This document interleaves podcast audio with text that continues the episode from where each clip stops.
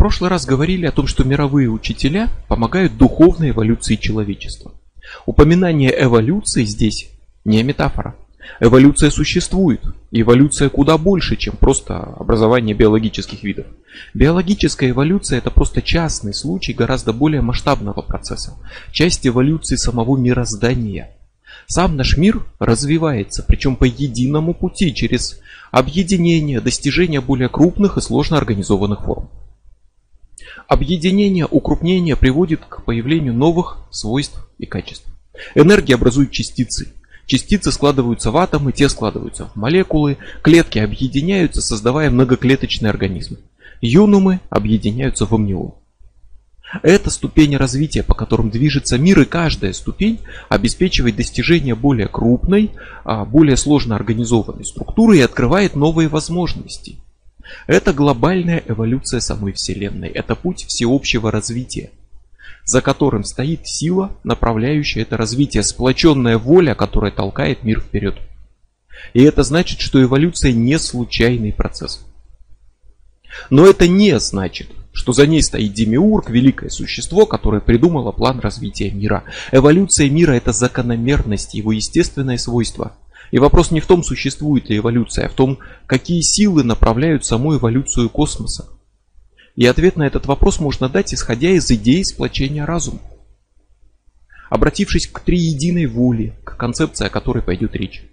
А пока стоит сказать, что все в мире проходит именно свои этапы развития. И не только плавно, но и рывками. Это именно ступени развития. Переход к многоклеточной жизни был большим прорывом для живой природы. Мощным скачком, достижением нового уровня. Обретение жизни разума еще один скачок. И точно так же Вселенная проходит свои этапы развития от уровня к уровню. И наше общество переходит со ступени на ступень. И человек также ступенчато движется на пути своего духовного роста. Мир един, принципы развития едины, отличается масштаб. Но такие ступени проходит человек, общество, природа, вселенная, все. Для вселенной такие этапы жизни можно назвать кальпами, а для человечества эонами. В мире довольно много ценителей такого воображаемого прошлого, которые смотрят в прошлое с тоской и сокрушаются об утраченном золотом веке, о счастливом и великом, они уверяют, что человечество деградирует, вырождается, что везде упадок и впереди вымирание. Глядя назад, люди видят там мир мудрецов и великих милостивых правителей. Мир морали и духовных устоев, а вокруг себя видят грязь, разврат, бедность, преступность, алчность.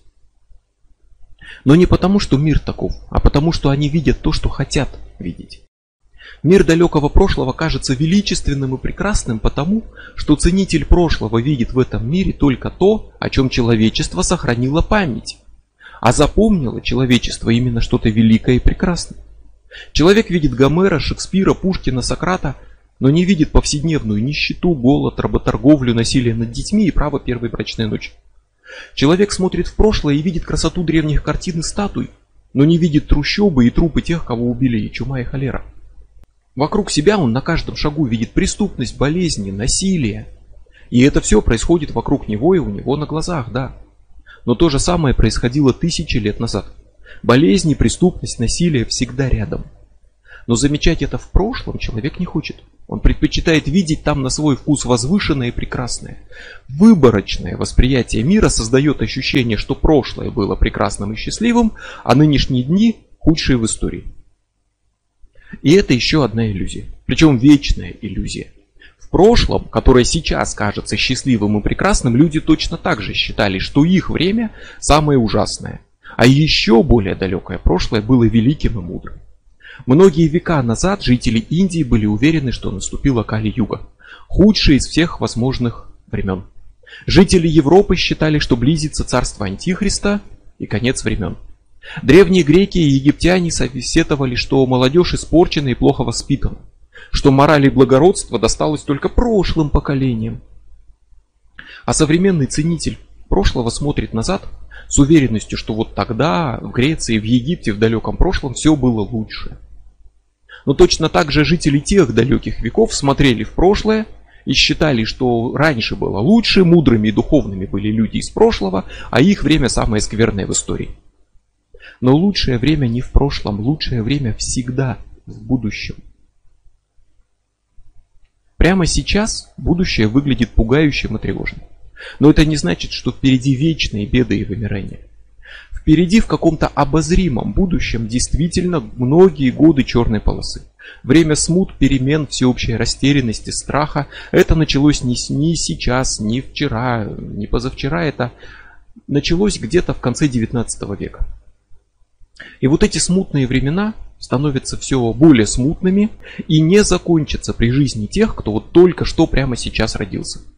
Но это смутное время, это эпоха кризисных перемен, а не конец. Это неотъемлемая часть эволюции человечества. Перед тем, как выйти на свет, нам придется в очередной раз погрузиться на самое дно тьмы. Снова, как уже не раз было. Но на сей раз глубже, чем когда-либо. Человечество не вырождается, человечество развивается и эволюционирует, как все в мире. Собственно, только в последние века люди начали хотя бы в теории задумываться о гуманизме, о ценности человеческих жизней, о том, что вера – это личное дело человека, одно учение не хуже другого, и нет причин для кровавой борьбы с ересями там, и иноверцами. Не все так считают, но люди хотя бы начали приходить к этому пониманию. Совсем недавно в мире исчезли законы, которые разрешали торговать рабами. Совсем недавно умение читать и писать стало всеобщим. Выпускник современной школы может о мире знать больше, чем древний философ. Но одновременно мы вступили в эпоху, когда привычный мир рушится на глазах. Все привычные устои ломаются, обычаи забываются. Люди отвергают старые религии, создают новые. Привычная мораль втоптана в грязь, привычный образ жизни разрушен, привычные вечные, как казалось, ценности отвергнуты. Это выглядит ужасно. И это было бы ужасно, если бы не слово «привычные». Привычная религия, привычная мораль, привычный образ жизни, все привычное рушится, но лишь привычное. А привычное не значит единственно правильное. Отказ от привычного – это необходимая часть развития. Человечество регулярно отказывается от того, к чему привыкло, от того, что считало вечной, нерушимой догмой, точно так же, как ребенок отказывается от привычных игрушек, когда становится слишком взрослым для них. Эпоха перемен может быть действительно ужасна для тех, кто в ней живет. Мы в ней живем, и это тяжелый кризис, хотя и необходимый исторический.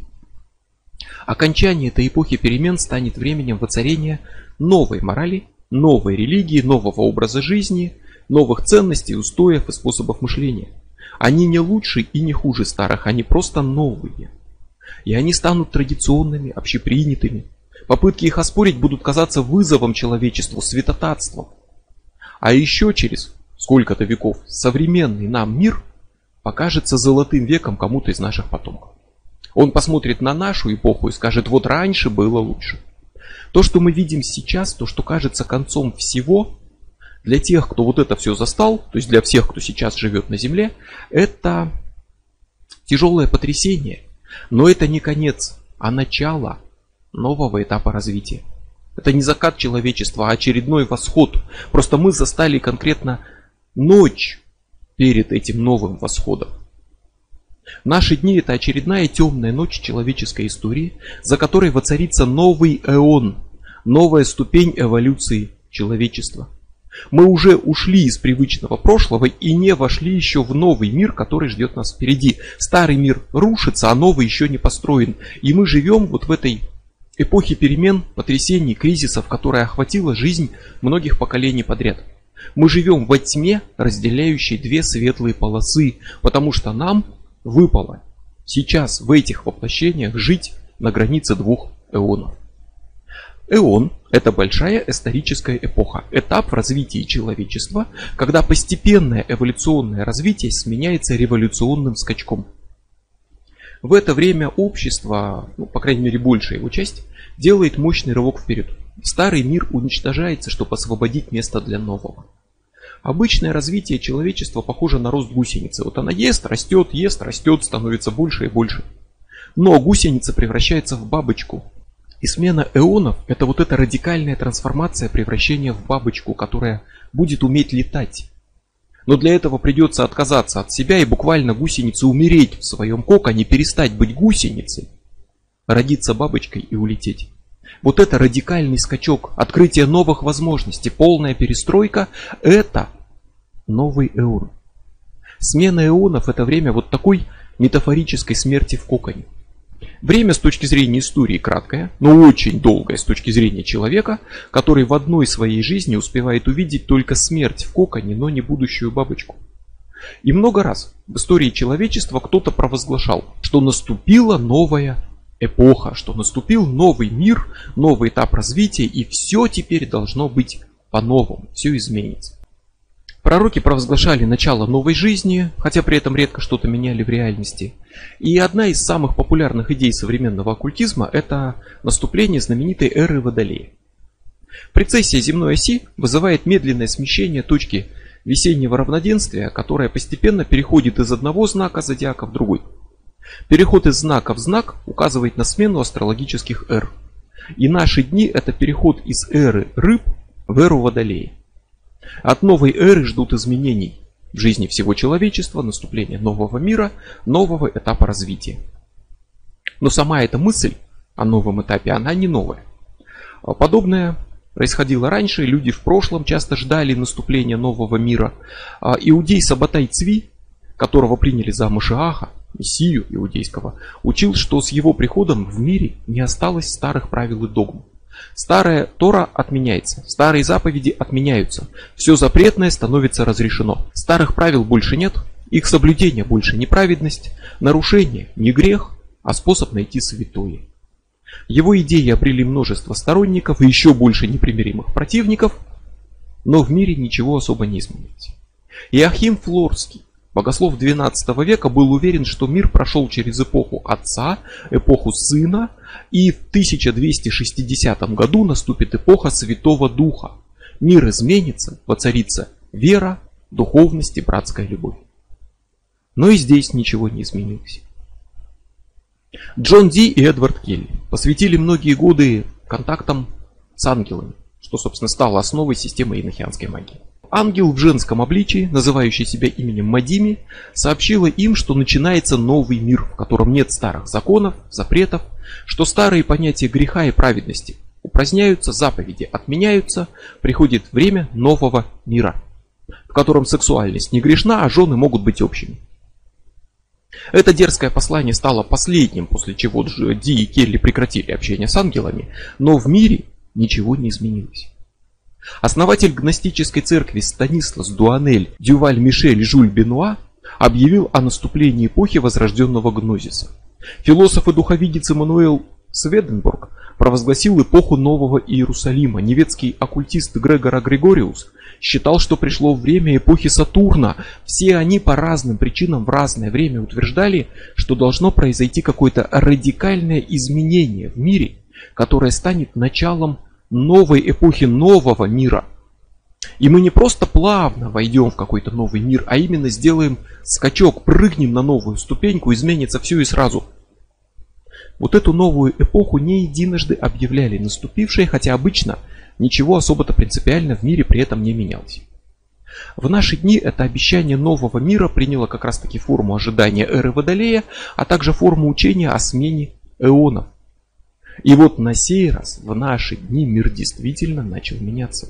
Учение именно о смене эонов предложил Алистер Кроули, который считал, что начало 20 века станет началом нового времени. Изменится мир, мышление людей, религии, все изменится.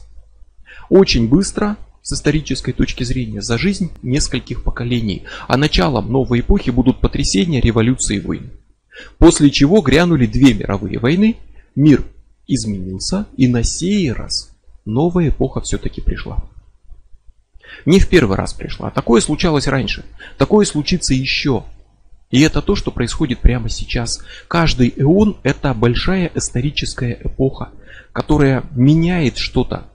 Прежде всего в мышлении самого человечества. Ну, во всяком случае, в мышлении хотя бы большей части человечества. Всегда есть какие-то изолированные культуры, очень замкнутые группы, которых эта смена может особо не затрагивать. Мало что изменится в жизни все еще существующих первобытных племен. Жители Сентенельского острова веками остаются в полной изоляции, они живут без связи с внешним миром, ничего о нем не знают и до сих пор живут в каменном веке. Они избегают любого контакта, и происходящее в мире их практически не затрагивает. Но даже их мир сейчас меняется, потому что в небе пролетают самолеты, а Арифа разбился стальной корабль. И это позволило начать пользоваться железными инструментами, выйти из каменного века в железный. Но изолированные культуры, которые остановились в развитии, они не столкнутся с большими переменами, хотя бы потому, что они остановились в развитии, а перемены требуют именно развития. Они отгородились от остального мира настолько, что изменения с огромным трудом проникнут в их сплоченное, изолированное собственное ментальное пространство. А суть смены эонов заключена именно в проникновении новых идей в коллективное ментальное пространство. Скачки в развитии человечества – это еще одно прямое следствие единства наших разумов. Сам Кроули, когда разрабатывал вот эту концепцию эонов, он находился под сильным влиянием египетской мифологии, магии и дал эонам имена египетских богов. Терминология прижилась, и эпохи развития человечества получили название эонов Исиды, Осириса, Гора и Маат в честь богов.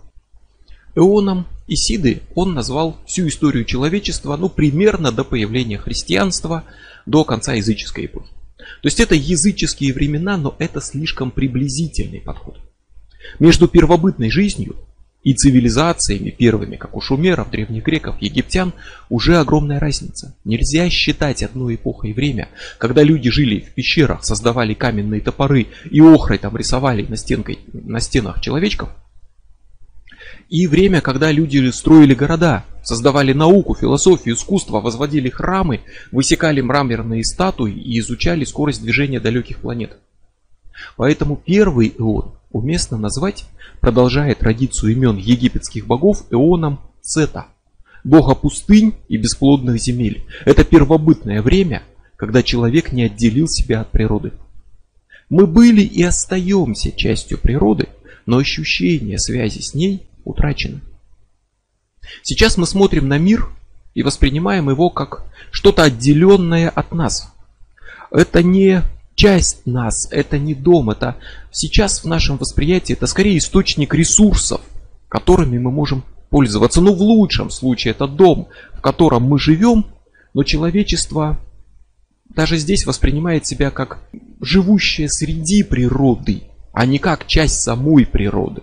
Человечество на самом деле ведь не просто живет среди природы и пользуется ей. Человечество это и есть часть природы, связанная со всем остальным, что живет, растет, летает, плавает на нашей планете. Вот это ощущение сейчас утрачено. А эон Сета – это время, когда человек действительно был абсолютно полностью частью такой природы. Человек ну, очень немногим отличался от других животных, был таким же зверем, только чуть более умным, но зато слабым, лишенным шкуры, когтей – Поэтому он учился пользоваться своим разумом, пользоваться чужими шкурами, создавать какие-то каменные орудия, создавать что-то, чего нет в природе. Но он не пытался еще объявить себя королем природы и поставить ее себе на службу. Но процесс зашел далеко. Пришло время первых цивилизаций. Пещеры сменились домами, куски камня металлическими инструментами, шкуры тканью. Люди покинули лес, поселились в городах и создали собственную окружающую среду, не похожую на дикую природу. Вот это эон Исиды, время первых цивилизаций, становления первой культуры. Здесь появляются первые наука, философия, религия.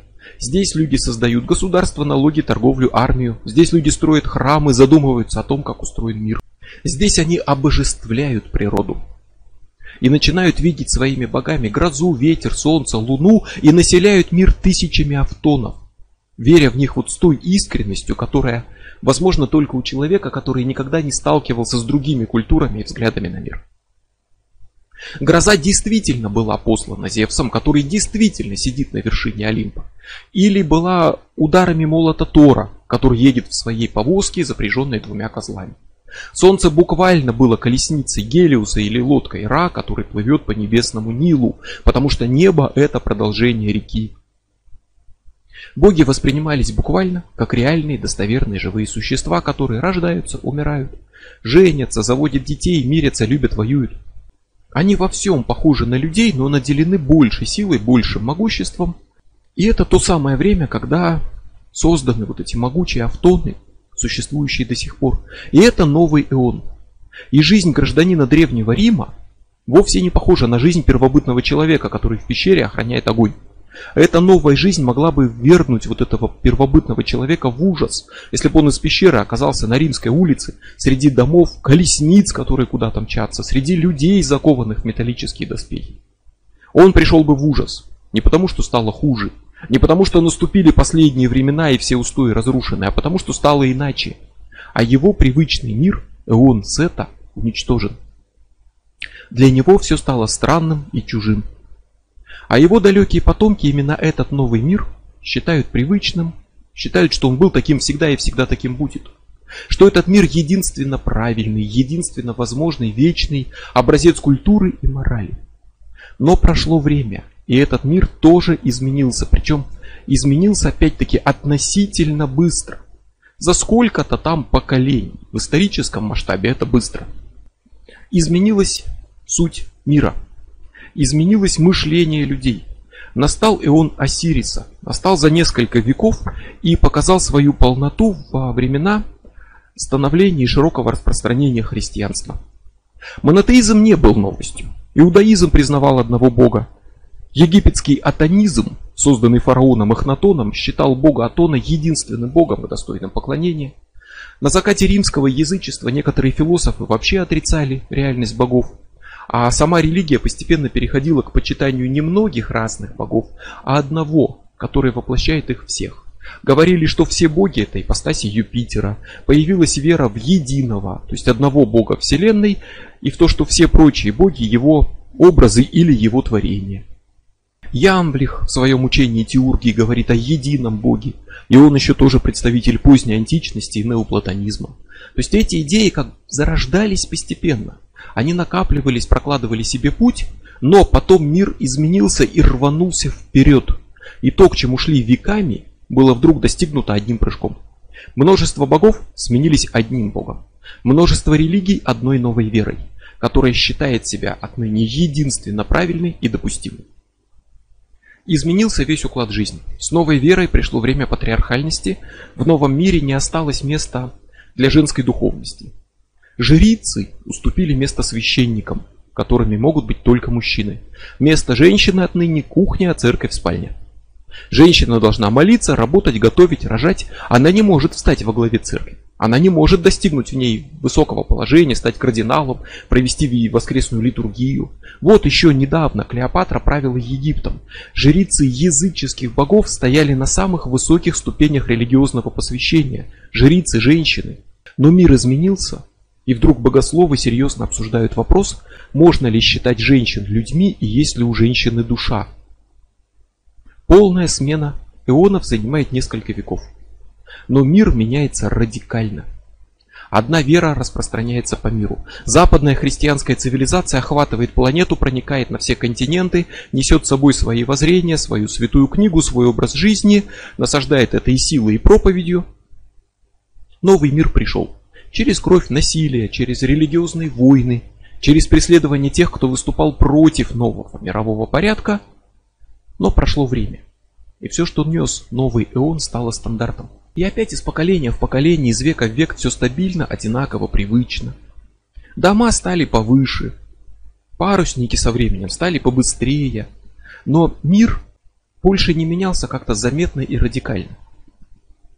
И важно даже не то, что далеко не везде воцарился монотеизм и христианство. Христианство просто яркий пример проявления Эуна Осириса, а не вся его суть. Важно, что новый мир пришел и стал привычен. То, что свергало старые догмы, само стало догмой, вечной, неизменной, которую охраняют от перемен. Свергнув старый порядок, новый эон стал новым порядком. Причем порядком также не допускающим ничего, что может его поколебать. Многие века прошли без больших потрясений, и этот мир казался вечным и несомненным, а потом пришло время конца 19 века, начала 20 и мир снова начал меняться. Чей-то прадед еще был рабом, дед не умел читать, писать, а сын летит в космос. Или запускает ускоритель, чтобы изучать свойства элементарных частиц. В мир вошли сексуальная революция, гуманизм, феминизм, появились женщины-раввины, женщины-священницы, в храмах христианства, ислама, буддизма есть и такие. Появились мужчины-стриптизеры. Все перемешалось. Все привычное снова рушится. Миллионы людей отбрасывают тысячелетнюю веру в Бога, но его место занимает наука и вторгается в то, что когда-то считали Божьим промыслом. Плодятся новые религии. Группы верующих возносят молитвы, обращенные к НЛО. Фермеры отказываются от пшеницы, чтобы построить на полях ветряки и продавать электричество. Люди открывают ночные клубы в здании, где когда-то были церкви, клонируют животных, меняют геномы, создают новые вирусы в пробирках. Протезы из металла могут осязать, компьютерные глаза видят квантовое состояние частиц, телепортируются на сотни километров, взрыв одной бомбы может уничтожить весь город. Мы в компьютерный экран смотрим чаще, чем в глаза живым людям. И этого не мог бы себе даже представить человек из прошлых веков. Мир изменился. Если сравнить, как люди жили в X веке и в XVIII, то там куда меньше перемен произошло за это время, чем между серединой XIX века, например, и началом XXI. Наступил эон Гора, и мы все свидетели его прихода. Вот сейчас он набрал силу, и то, что происходит в мире у нас на глазах, это последнее противостояние старого и нового мира. Это пик кризиса, за которым воцарится новый эон и очередной новый мировой порядок. Не лучше, не хуже, просто новый. Старые догмы заповеди умирают, чтобы освободить место для новых. Через века они станут такими же привычными, будут казаться незыблемыми. Старая мораль сейчас, э, старая религия рушатся, открывают путь чему-то, что кажется абсурдом и безумием. Но пройдет какое-то время, это станет привычным. Это станет новой религией, моралью, догмой. И люди будут оберегать это от всяких перемен. И будут считать, что отказаться от этого – это потеря духовных устоев, святотатство, что это неприлично и так далее, и так далее. И именно эта смена эонов, текущая, стала самой глобальной из всех, что видело человечество. Новый он несет не только изменения в науке, в религии, в образе жизни, но еще и череду духовных переворотов и революций. Сам конец XIX века стал временем мощных духовных феноменов, которые предвещали, собственно, наступление будущего эона. Он стал временем невиданного духовного взрыва. В Европе в 1846 году люди массово сообщали о том, что у них идет дождь из камней, шлака, лягушек и крови. И сложно судить, что было реальным, а что было массовыми видениями, которые предвещают массовые изменения во внеоне. В это же время как раз и начались массовые видения летающих кораблей в небе, огненных шаров, странных светящихся существ. Что-то новое прорывалось в жизнь, приобретало новые формы, переходя от старых видений ангелов к тому, что потом назовут НЛО. Вот здесь, вот в это время сестры Фокс установили контакт полтергейстом, который стучал в их доме, и породили начало огромной волны спиритизма и спиритических феноменов. Сеансы вызова умерших, контакты с духами быстро превратились просто в повседневную обыденность. Этим занимались все, медиумы говорили голосами умерших, писали сообщения их почерком, левитировали, устраивали сеансы для королей и императоров. Мария Бернарда, девочка в городе Лурд, говорит от имени Лурдской Девы Марии и произносит слова «Я есть непорочное зачатие» и повторяет этим недавно принятый папой догмат о непорочном зачатии Девы Марии, о котором сама еще не знала. Люсия Сантуш, девочка в Португалии, говорит от имени Фатимской Девы Марии, передает от нее приказы и требования, которые были исполнены Ватиканом. Около 10 тысяч людей собираются в Фатиме и видят в небе образы святых, Иисуса, Деву Марию, огненный шар. Блаватская и ее последователи общаются с махатмами. Более ортодоксальные оккультные братства получают послания от тайных вождей. Макгрегор Мазерс, глава ордена Золотой Зари, уверяет, что от них он получил указания по ритуалам и системе карт Таро Золотой Зари. Алистер Кроули утверждает, что получил от тайных вождей свои откровения и текст книги закона. Дион Фортун, что вожди передали ей текст ее книги «Космическая доктрина». Джон Ньюбро в 1882 году, американский стоматолог, пишет через автоматическое письмо книгу ОАСП, также названную Новой Библией, утверждая, что опять-таки она продиктована высшим разумом. В ней смешаны разные стили от современного до средневекового. В ней смешаны разные языки, включая редкие и мертвые. Добавлены египетские иероглифы, и все это лингвистически правильно и образует осмысленные надписи. А в текстах этой книги находят описание тогда еще не открытых темной материи, солнечного ветра и Плутона. И там же утверждается, что мир проходит через большие этапы развития, то есть что эоны сменяются. И не так сейчас даже важно, насколько правдиво, полезно оказалось то или иное послание. Не так важно, от кого оно исходило. Важно, что сами духовные феномены, контакты, послания на какое-то время превратились просто в грандиозное цунами. Новая информация прорывалась в коллективное сознание людей, принимая порой странные формы. Что-то тонкое пробивало себе дорогу в наш мир. И это пронеслось по планете за несколько десятков лет, перевернуло жизни людей, их мировоззрение и утихло. Да, кто-то также ищет контакт с тайными вождями, видит в небе светящиеся шары и проводит спиритические сеансы, но вот этот сверхмощный взрыв духовный, этот цунами, уже прошло. То, что прорывалось в наш мир, прорвалось и утвердилось в нем. Новая информация вторгалась в разумы людей, и теперь она заняла в них свое место, и все успокоилось. И подобное происходило 2000 лет назад, когда точно так же сменялись ионы и когда приходил эон Осириса. Когда в мир прорывались новые идеи, новые образы, новые автоны, вот именно тогда святые и видели, как уже говорилось, кентавров, русалок, сатиров, драконов. Говорили с ними лицом к лицу, сражались с самим сатаной в образе дракона.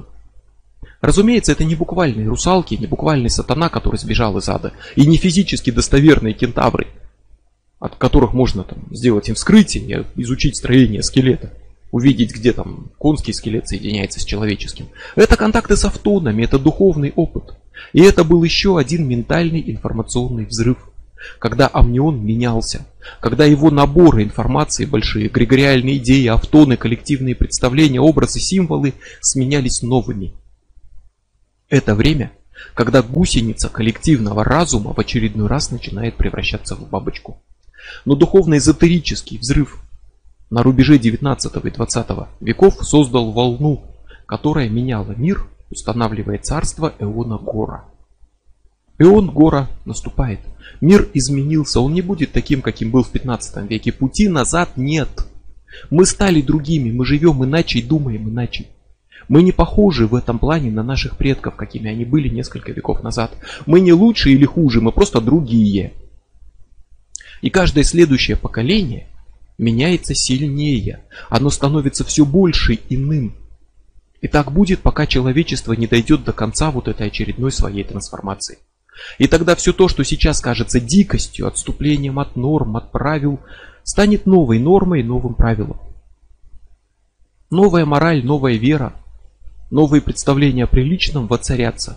Их будут оберегать и защищать от перемен, как защищают любую старую уважаемую традицию, основу культуры и жизни. Это происходит сейчас, как происходило раньше и произойдет еще. Вопрос в том, почему это происходит, причем регулярно, каждые несколько тысяч лет.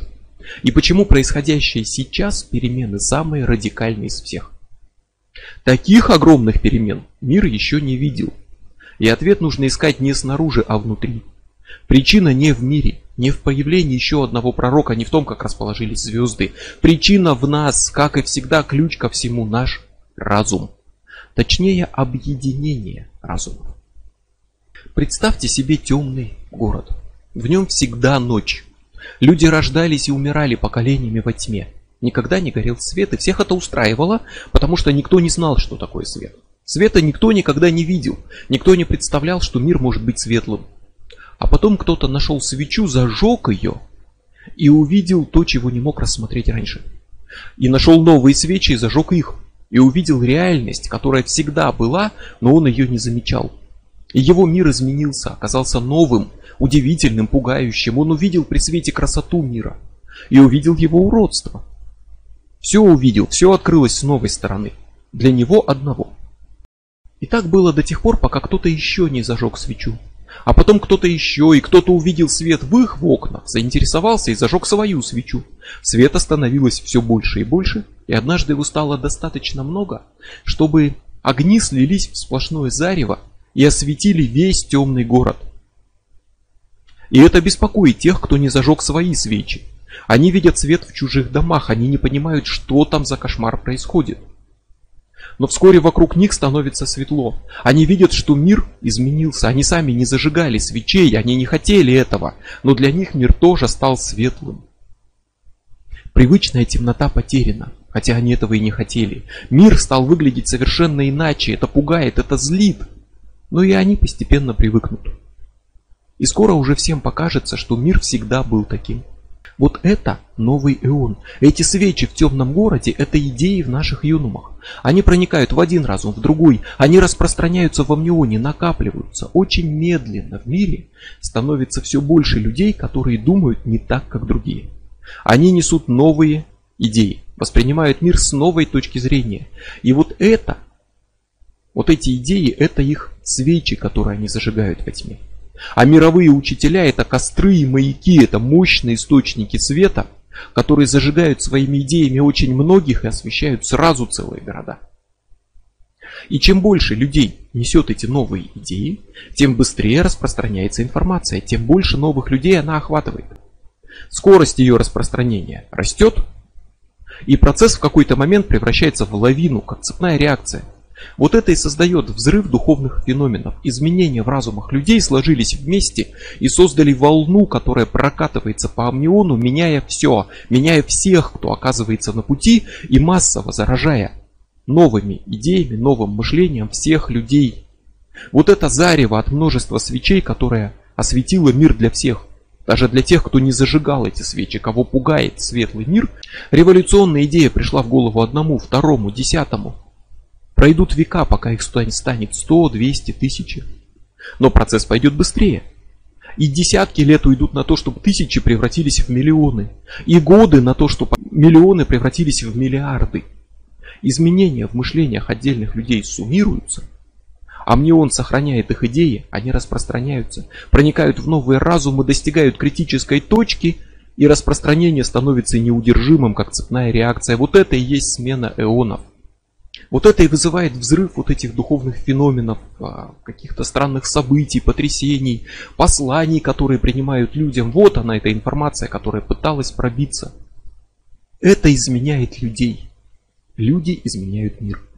Смена эпох, происходящая через лавину изменений в мышлении людей, в менталитете человечества, вот это смена эонов.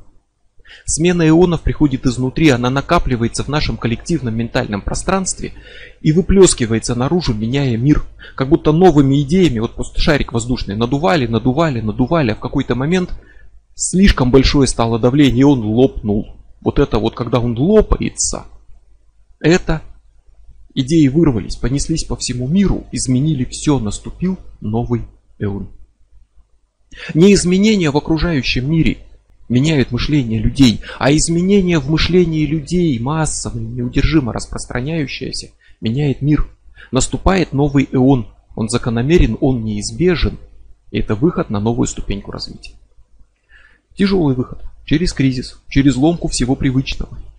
Но это шаг вверх по лестнице развития человечества. Мы сами причина этих перемен, мы толкаем мир к развитию. Наше единство разумов, наша объединенная воля – запускает этот процесс. Никто из нас лично не способен на него повлиять, но мы вместе в своем единстве, в единой воле направляем развитие мира. Здесь, на Земле, в масштабах общества. Но это же будет верно и для гораздо большего масштаба. Для уровня космической эволюции, где большее по своему масштабу сплочение разумов также направляет развитие и обеспечивает переход на новые уровни. И перемены в мире сейчас куда больше, чем в прошлом. Почему наступающий эон Гора меняет все так сильно? Возможно, просто потому, что у нас никогда не было так много до этого. Для смены эонов требуется накопление новых идей в большом количестве разумов. А мысль тем сильнее, чем больше людей ее разделяют. И если это так, то невиданная в прошлом численность населения обеспечивает огромную мощь самих идей и мыслей, делает новый эон самым радикальным временем перемен в истории. К началу прошлого тысячелетия на, жили, на Земле жило примерно 300 миллионов человек. К началу 18 века меньше миллиарда. К началу 21 7 миллиардов, которые буквально за пару десятилетий, там за считанные годы превратились уже в 8 миллиардов. Чем нас больше, тем сильнее наша сплоченная воля.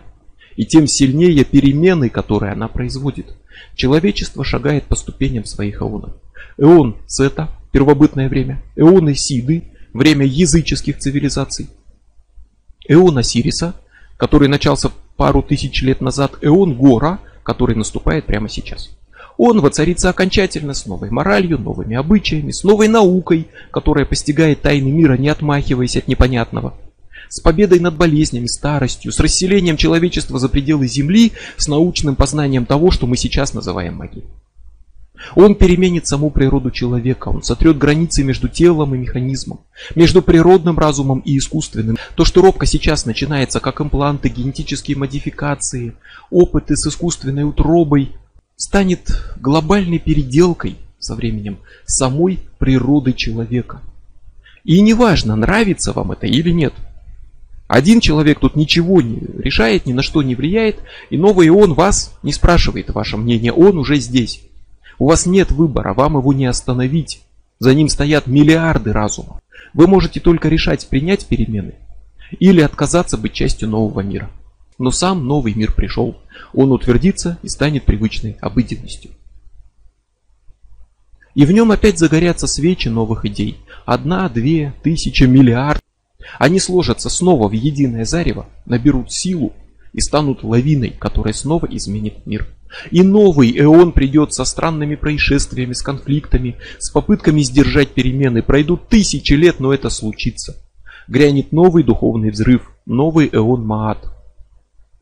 Эон уже не физической, а духовной революции, не переделки тел, но переделки сознания. Эволюция тела даже искусственная, научная, с какими-то имплантами и так далее, все равно зайдет в тупик. Она достигнет свои пределы, которые уже не превзойти никакими техническими ухищрениями, а сознание продолжит развиваться. Это часть единого пути вперед и вверх, по которому движется и развивается весь мир. Это часть космической эволюции. И ее движущая сила та же самая, что и сила, которая меняет ионы. Просто проявляется эта сила в гораздо большем масштабе, и эта сила объединенная воля. И прежде чем говорить о глобальных вопросах космической эволюции, нужно понять саму эту волю на трех ее уровнях. На уровне личной воли, воли к жизни и воли Вселенной.